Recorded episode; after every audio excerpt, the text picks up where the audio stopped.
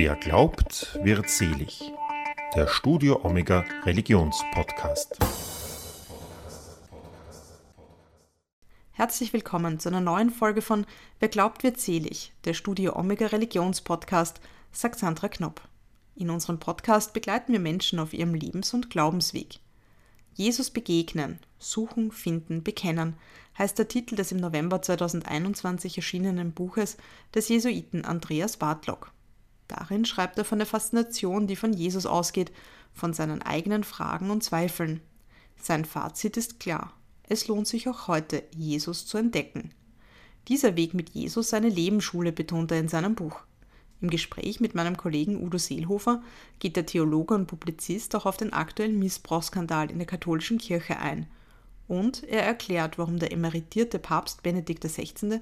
seiner Ansicht nach sein Lebenswerk nachhaltig zerstört hat.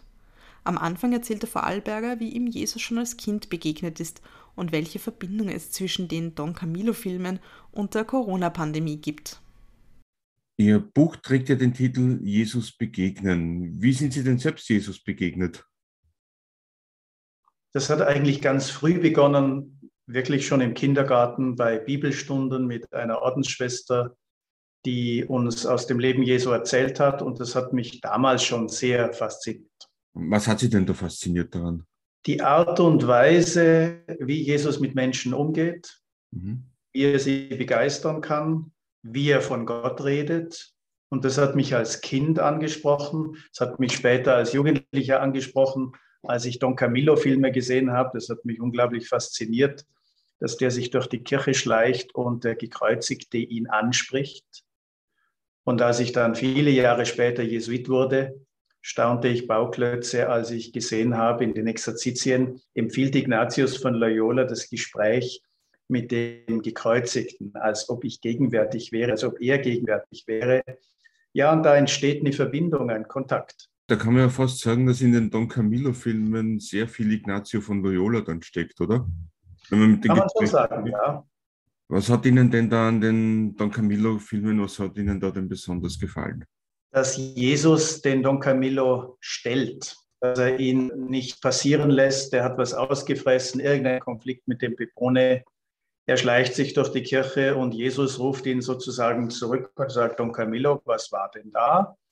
Dann schummelt er noch ein bisschen und dann merkt er, er kann eigentlich nur radikal ehrlich sein vor diesem Jesus. Und ach, das hat mich als Kind schon und als Jugendlicher sehr angesprochen. Auch mit dem Gedanken, Jesus als Gefährte, als Freund, als Kumpel, auf den ich zählen kann in einem der Don Camillo-Filme, ist mir eine Szene eben auch besonders in Erinnerung geblieben, das betrifft genau das, nämlich da gab es ihm ein Gespräch, als Don Camillo den Pepone beim Kartenspielen betrogen hat.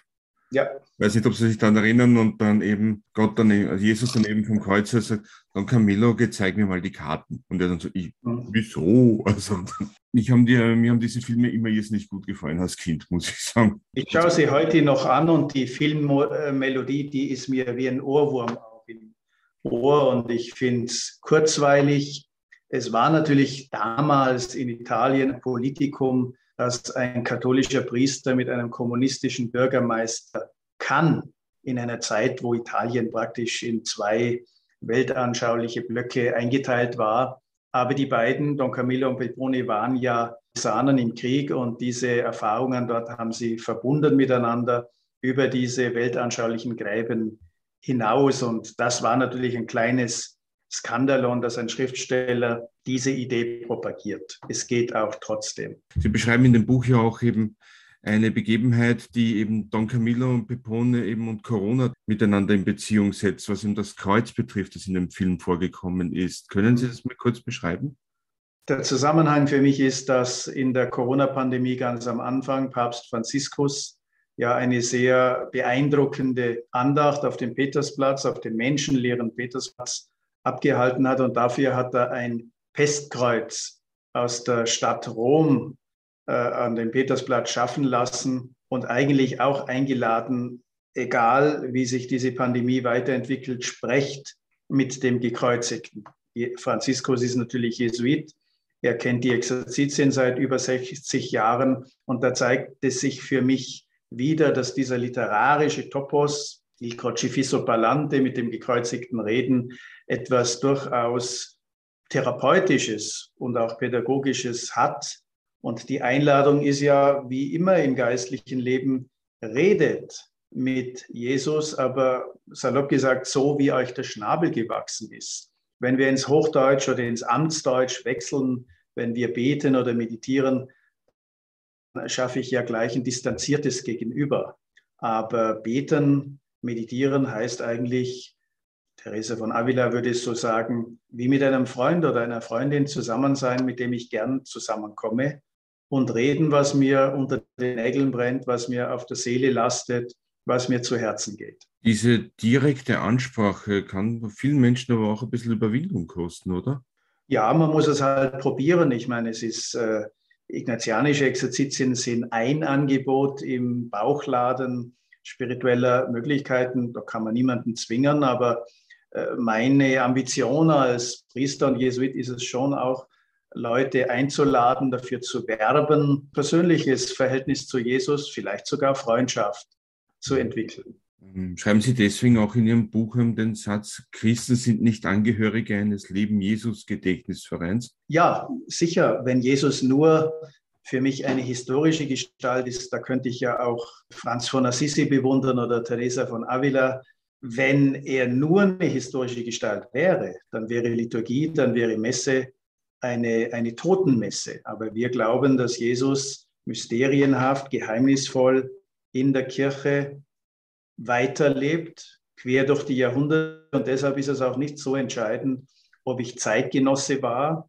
Nicht alle, die Augenzeugen waren, haben ihn als Messias erkannt und auch bekannt. Oder ob ich 2000 Jahre später lebe. Dieser garstig breite Graben, von dem ein Lessing gesprochen hat, der ist ja für viele ein Hindernis. Was habe ich mit jemandem zu tun, der vor 2000 Jahren gelebt hat? Aber.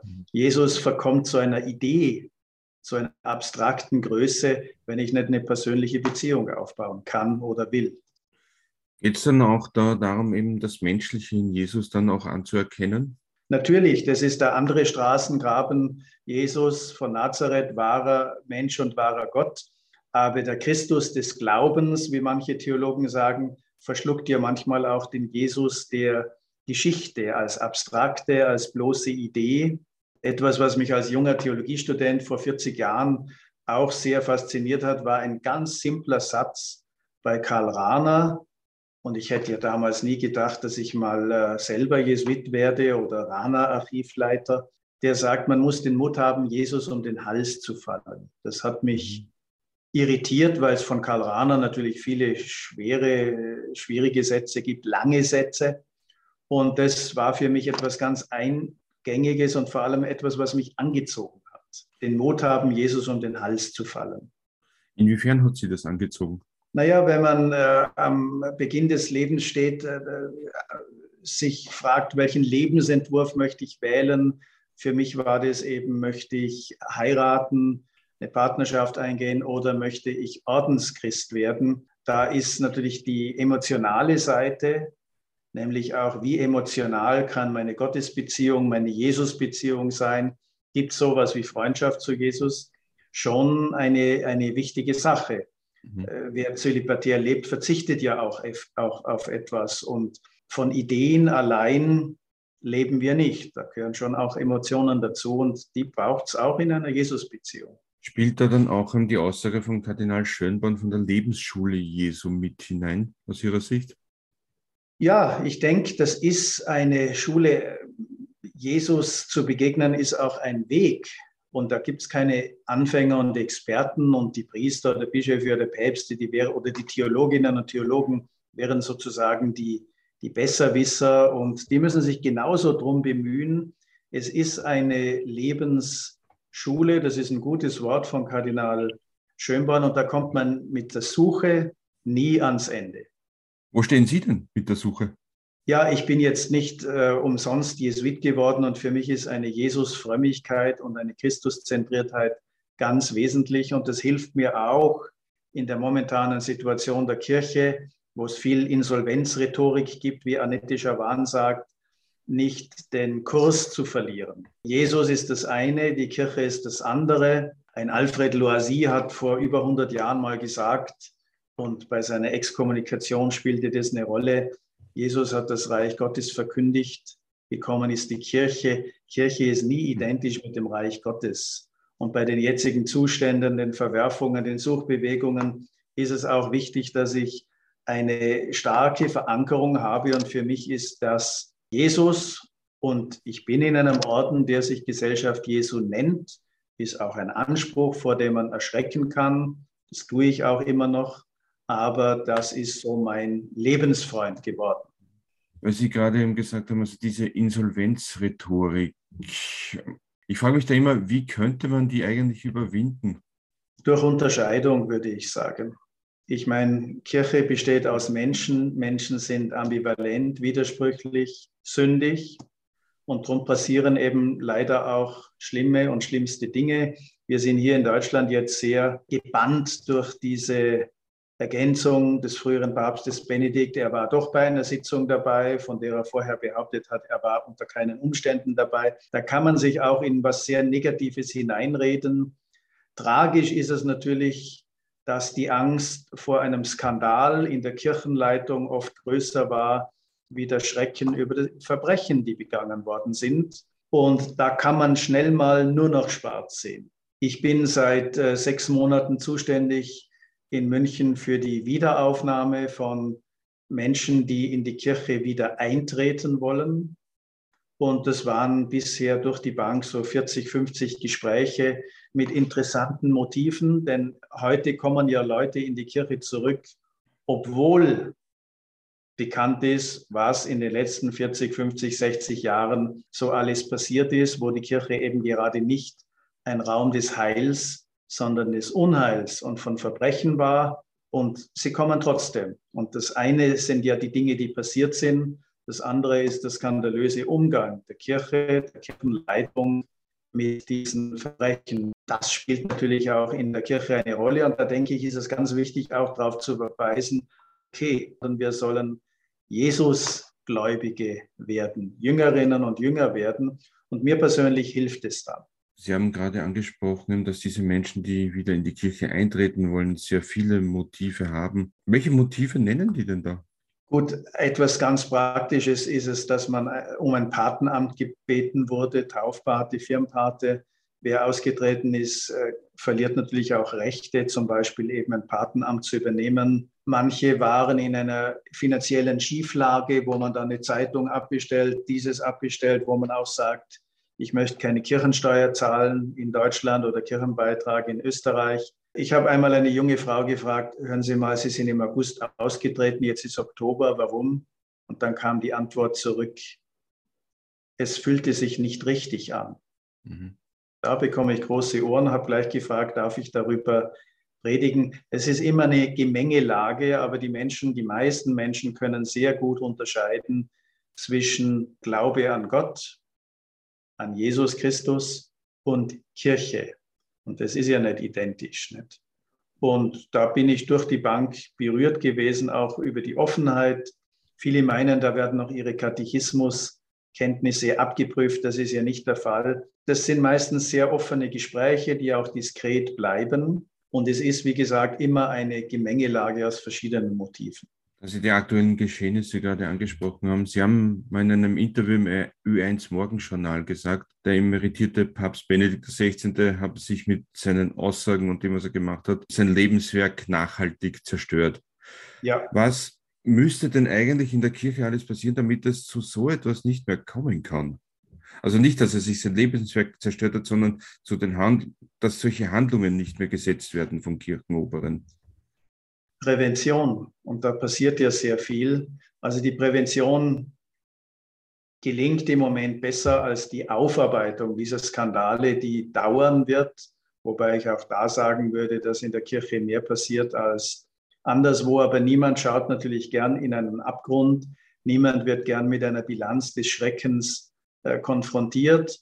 Und das ist auch ein Lernprozess oder ein Umdenkprozess, unter Bischöfen. Es gibt in Deutschland die jüngere Bischofsgeneration, die natürlich auch äh, entsetzt ist darüber, dass große Männer, ihre Vorbilder, äh, ein Kardinal Döpfner, der auf dem Konzil eine große Rolle spielte, ein Kardinal Frings, ein Kardinal Höfner, mit der Bearbeitung von Missbrauchsfällen ihre Probleme hatten und das halt immer klein gehalten haben.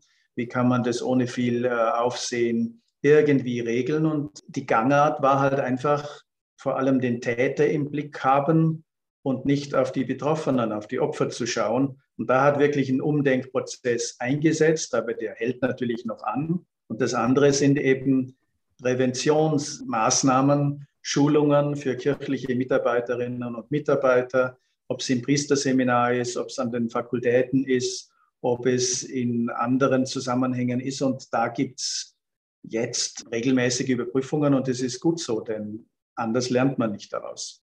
Das ist aber dann wahrscheinlich ein Prozess, der noch durchaus einige Zeit in Anspruch nehmen wird und viele Menschen werden da auch schon ungeduldig. Wie, was soll man da tun? Ich verstehe, dass es diese Ungeduld gibt. Ich verstehe auch, wenn Menschen sagen, mir reicht's, ich verlasse die Kirche, weil ich nicht bereit bin, diese Dinge mitzufinanzieren. Das tut mir weh. Umso schöner finde ich es, dass ich die Erfahrung mache, dass auch Menschen zurückkommen, auch mit dem Motiv, mir fehlt was oder mit dem Motiv, ich bin immer praktizierender Christ geblieben. Ich möchte es jetzt auch wieder ausdrücklich machen, indem ich dieser Gemeinschaft beitrete. Und das gibt es auch, trotz dieser schlimmen und schrecklichen Seiten, die uns auf lange Zeit hinaus belasten werden. Die Causa Groa liegt über 20 Jahre zurück. Aber der Schatten dieser Ereignisse, der belastet nach wie vor. Und es ist auch für mich persönlich nicht angenehm, ständig unter Generalverdacht zu stehen. Und diesen Generalverdacht gibt es. Vielleicht denken sich dann manche, naja, der Butlock redet ganz eloquent daher, aber wo liegen bei dem die Leichen im Keller? Das ist kein sehr angenehmer Zustand. Sollte, dieser Zustand sollte dann aber eigentlich auch Motiva extra Motivation sein, nachhaltig etwas ändern zu wollen, oder? Natürlich, natürlich. Aber da hat ein Umdenken eingesetzt, Wahrscheinlich spielen auch gesellschaftliche Faktoren eine Rolle. Die Verklemmtheit bis in die 60er Jahre hinein, wie mit Sexualität umgegangen wird. Hier ist es wirklich ins totale Gegenteil verkehrt. Und wer Schutzbefohlene, wer Kinder angreift, der lädt Schuld auf sich. Und äh, die moralische Fallhöhe in der Kirche ist natürlich eine andere als die in einem Gesangsverein oder in einem Sportclub. Also wenn man immer sagt, 90 Prozent finden anderswo statt, sowas darf es in der Kirche einfach nicht geben. Es hat es gegeben und jetzt baden wir das aus. Aber es ist klar, dass manchen Duld ausgeht, weil viel geredet wurde und die Menschen können das nicht mehr hören, dass Bischöfe nur sagen, ich bin betroffen, ich bin beschämt. Was passiert? In Österreich gibt es ja die Klasnik-Kommission. Das ist ein sehr effizientes Gremium, wo ja einiges passiert. Kommen wir wieder zurück zu Ihrem Buch. Warum haben Sie sich denn dazu entschlossen, das Buch zu schreiben? In der Kirche, in der Theologie geht es um Jesus, den wir Christen als den Messias, als den Erlöser, als den Heiland bekennen. Und ich denke, viele Theologinnen und Theologen träumen davon, ein Jesusbuch zu schreiben. Allerdings schreckt dann natürlich ab, dass es da berühmte große Autoren gibt wie Romano Guardini, wie Karl Rahner. Benedikt XVI. hat als Papst drei Jesusbücher veröffentlicht. Es gibt einen Bultmann, einen Schnackenburg, berühmte Namen. Da wird man ganz klein. Und für mich hat es aber dazu geführt, mich zu fragen, Andreas, was ist denn dein spezifischer Punkt? Und da komme ich natürlich auf mein Jesuitsein zurück.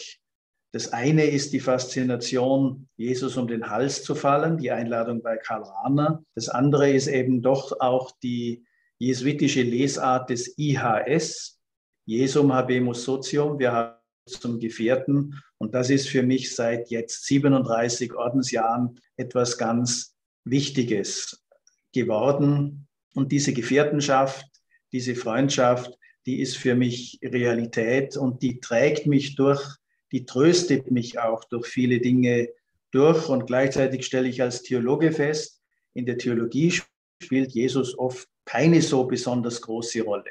Nehmen Sie nur das Glaubensbekenntnis.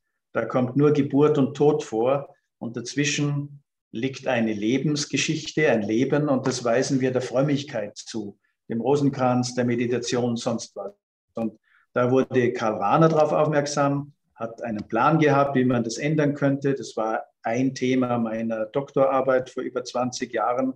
Und da habe ich gemerkt, dass vieles, was ich gelesen habe, bis zurück zu Erasmus von Rotterdam, kein Leben ist, kein Dogma ist wirkungsmächtiger, effizienter als das Leben Jesu, dass da einfach was dran ist. Und das war für mich ein Motiv, mein Jesusbuch zu probieren. Und ich freue mich, dass es gelungen ist. Warum ist es eigentlich so, dass eben zum Beispiel im Glaubensbekenntnis der Jesus nur sehr wenig eben vorkommt und wie könnte man das ändern? Wie könnte man da Jesus da mehr reinholen? Ja gut, jedes Bekenntnis ist natürlich eine verknappte Angelegenheit, auf den Punkt gebracht und da heißt es dann eben nur geboren von der Jungfrau Maria, gelitten, gekreuzigt, begraben. Ja, das sind zwei Pole, an denen sich dann die Theologie aufgehängt hat die Osttheologie mehr an der Inkarnation, an der Menschwerdung, die, der Westen mehr am Kreuz orientiert, gelitten, gekreuzigt, begraben. Das sind zwei große Modelle auch von Theologie. Naja, und praktisch ist nur im, im religiösen Vollzug, weniger in der religiösen oder theologischen Reflexion, äh, Menschwerdung Gottes in Jesus von Nazareth ein Thema geworden. Und das hat damit hängt zusammen, dass dann Christologie, die Lehre über Christus, etwas sehr Abstraktes sein kann. Auf der anderen Seite können Sie natürlich nicht verlangen vom durchschnittlichen Gläubigen, dass man zuerst Lateinisch und Griechisch lernt, um alle die theologischen Prädikate, die ihm im Lauf der Theologiegeschichte, der Kirchengeschichte zugesprochen wurden, einzuholen. Das heißt nicht, dass man ein terribles Simplifikateur sein muss. Man muss es sozusagen auf Bildzeitungsniveau oder Kronenzeitungsniveau sagen können. Nur die Botschaft will natürlich ankommen. Bei Professor Dr. Elisabeth Müller genauso wie bei Lieschen Müller. Und da gibt es natürlich da Multiplikatoren. Wer predigt, ist ein Multiplikator zwischen Fakultät und dem Alltagsleben. Und ja gut, da hat dann jeder seinen und ihren eigenen Zugang. Meiner ist eben ganz stark geprägt über dieses IHS-Logo, auch wenn man in Tirol zu IHS, IHS Sepp sagt. Für mich eben Jesum habemus socium, wir haben Jesus zum Gefährten. Und gleichzeitig ist Jesus eine unglaublich faszinierende Gestalt. Es gibt ja auch einen schwierigen Jesus, harte Worte, die wir gerne ausblenden. Es gibt einen lernenden Jesus. Jesus war Jude. Auch das wurde ganz lange verdrängt, ausgeblendet. Äh, er wurde sozusagen zwangsarisiert in der NS-Zeit, denn man kann sich ja nicht zu einem Juden bekennen. Da gibt es viele, viele Dinge. Es gibt auch einen harmlosen Jesus, das liebe Jesulein, das dann auf alles immer eine Antwort hat. Und für mich ist halt die Geschichte, wie kann ich christologische Grunddaten, das, was die Theologie, was die Christologie sagt, mit religiösen Vollzügen zusammenbringen. Ja? Mhm. Und da ist jeder Theologin und Theologe, nicht nur akademisch Trainierte.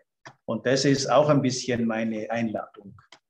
Sie erzählen ja in Ihrem Buch auch von einer Begebenheit im Jahr 1984. Da wäre eine Frage, können Sie mir kurz erzählen, worum es da genau geht und wie, und wie wichtig sind denn solche Erlebnisse eben um, in der Begegnung mit Jesus? Sie meinen wahrscheinlich mein Freisemester in Israel. Genau, ja. Ja, ich hatte da zweieinhalb Jahre Philosophie hinter mir, war Seminarist, habe ein Freisemester gemacht und war mit ungefähr 20 anderen in einer Bibelschule in Nazareth. Die wurde von einem Jesuiten geleitet, drei Monate. Das eine ist, ich hatte die Philosophie hinter mir, also viel Theorie im Kopf. Ich war ein braver Seminarist. Das ist eine Männerwelt, wo man von vorne bis hinten bedient wurde, damals jedenfalls. Und jetzt war ich in einer Gruppe, von Jungen und Mädchen. Wir mussten selber kochen, Wäsche besorgen, haben Vorlesungen gehört, haben viele Exkursionen gemacht und vor allem halt das Heilige Land gesehen. Und der Hieronymus bezeichnet ja zusammen mit Bagil Bixner, einem Benediktiner aus Jerusalem, einem Verstorbenen, das Heilige Land als das fünfte Evangelium. Also die Orte alle zu sehen, Nazareth, Galiläa, den Berg der Seligpreisungen, Jerusalem, Bethlehem, Emmaus. Ach, das ist beim ersten Mal schon ein Aha-Erlebnis und ich hatte ja drei Monate Zeit und war natürlich damals jung, 22. Es war der dritte Libanonkrieg. Ich habe zum ersten Mal im Leben Panzer gesehen. Also es war politisch nicht ganz so ungefährlich im Norden Israels. Und spannend war für mich dann, dass ich Jahrzehnte später, 2019, nochmal drei Monate am Stück im Heiligen Land war, von März, April, Mai 2019. Es war eine Sabbatzeit, weil ich meine Arbeit gewechselt hatte, weil ich eine Krebserkrankung mit entsprechenden Therapien hinter mir hatte. Und da fand ich es durchaus interessant, wie erlebe ich Israel, das heilige Land, mit 57 das erste Mal war es mit 22. Dazwischen waren äh, Wochen, wo ich als, als, als Pilger, als Tourist in Israel war. Aber auch diesen Vergleich fand ich ganz interessant. Stellt dann zu den Orten, wenn man sie dann mal ges selbst gesehen hat und selbst dort, dann auch eine ganz andere Beziehung her, oder? Natürlich, natürlich. Also wenn Sie allein an den Kreuzweg denken, der Kreuzweg in Jerusalem, Via Dolorosa genannt, das ist heute einfach eine Gasse durch die Jerusalemer Altstadt, wo es viele Souvenirläden und andere Läden gibt. Da bleibt jetzt niemand stehen, weil 14 Kreuzwegstationen irgendwo an einem Haus sind. Man wird darauf aufmerksam, weil es immer Pilgerinnen und Pilger gibt, die äh, beten, die stehen bleiben, die aus der Heiligen Schrift lesen. Aber sonst ist es etwas, was nicht weiter auffällt.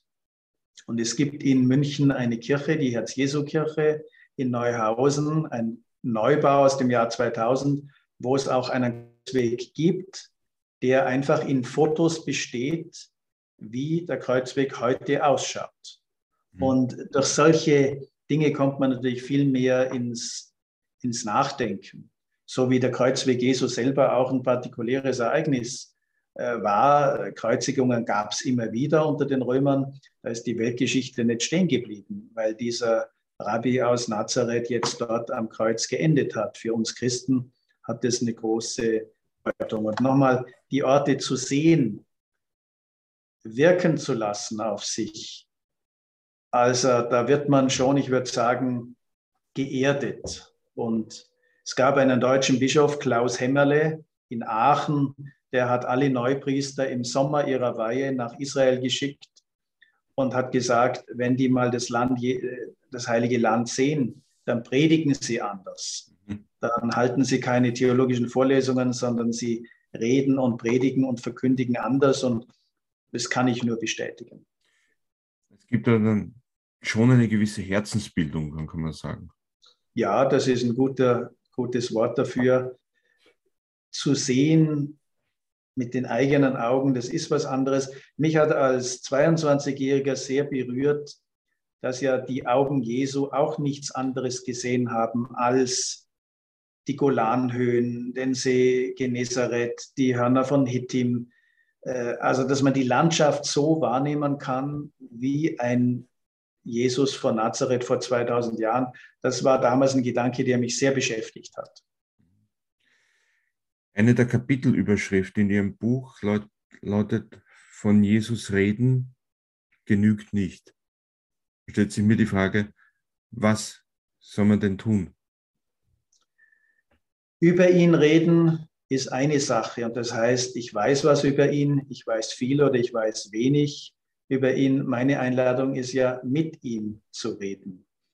Es äh, gibt Theologinnen und Theologen, die können von Jesus reden wie von einem Forschungsgegenstand. Fridolin Stier, ein äh, Tübinger Orientalist, hat von Forschungsleiche geredet. Also man kann dann Jesus nach allen äh, Seiten hin sozusagen sezieren, aber eine Beziehung, ein persönliches Verhältnis oder gar Freundschaft, ja, da kann ich mich nicht nur befassen mit Daten über ihn, da muss ich mit ihm reden und das heißt meditieren, beten, eine Beziehung finden, die fällt nicht vom Himmel, Und das ist eben das, was auch Kardinal Schönborn eine Lebensschule nennt. Liturgie kann dabei helfen, Exerzitien können dabei helfen, Meditation kann dabei helfen. Aber das ist oft ein sehr individueller Weg. Die Art und Weise, äh, wie er mir begegnet, wie ich mit ihm Kontakt trete, ist ganz anders äh, als bei anderen. Aber die Frage, die wir im Neuen Testament schon finden, im Johannesevangelium, wer bin ich für dich? Da bin ich dann gefragt, da ist meine Stellungnahme gefragt und nicht mehr nur äh, das Repetieren von theologischen Daten, wo der eine mehr und der andere weniger weiß. Und auf dieses persönliche Bekenntnis kommt es mir drauf an. Wie kann man denn den Menschen vermitteln, dass eben diese Begegnung mit Jesus für sie einen Mehrwert darstellt? Das müssten Sie eigentlich die anderen fragen. Ich hoffe, dass ich mit meinem Leben als Priester, als Theologe, als Publizist auch etwas abbilde oder widerspiegle von dem, was wir die Ethik Jesu oder die Gesinnung Jesu oder den Geist Jesu nennen. Mhm. Und als Jesuit möchte ich natürlich in der Kirche ganz stark diese Jesus-Beziehung, die Freundschaft mit ihm äh, in den Vordergrund stellen und auch dafür werben. Christologie ist die Reflexion darüber, was die theologischen Daten sagen. Äh, die Freundschaft mit Jesus ist die Beziehung mit ihm. Sind für mich schon zwei verschiedene Sachen. Aber natürlich dahinter stehen Fragen wie, für wen gehst du, für wen brennst du, äh, wer ist sozusagen dein Lebensfreund, ja, und äh, irgendwie ist es dann natürlich auch eine gewisse Logik, dass da ein Jesuit als Mitglied der Gesellschaft Jesu immer mehr Jesus auch für sich entdeckt. Das tue ich immer noch. Bartlok, ich denke, das war ein tolles Schlusswort. Vielen lieben Dank, dass Sie sich die Zeit genommen haben für das Gut. Gespräch. Gerne. Das war Wer glaubt, wird selig, der Studio Omega Religionspodcast für heute. Wenn Ihnen diese Folge gefallen hat, dann empfehlen Sie uns doch bitte weiter und erzählen Sie Ihren Freunden und Ihrer Familie von uns. Das Buch Jesus begegnen, suchen, finden, bekennen erschien im November 2021 im Kösel Verlag. Auf Wiederhören und bis zum nächsten Mal, sagt Sandra Knopp.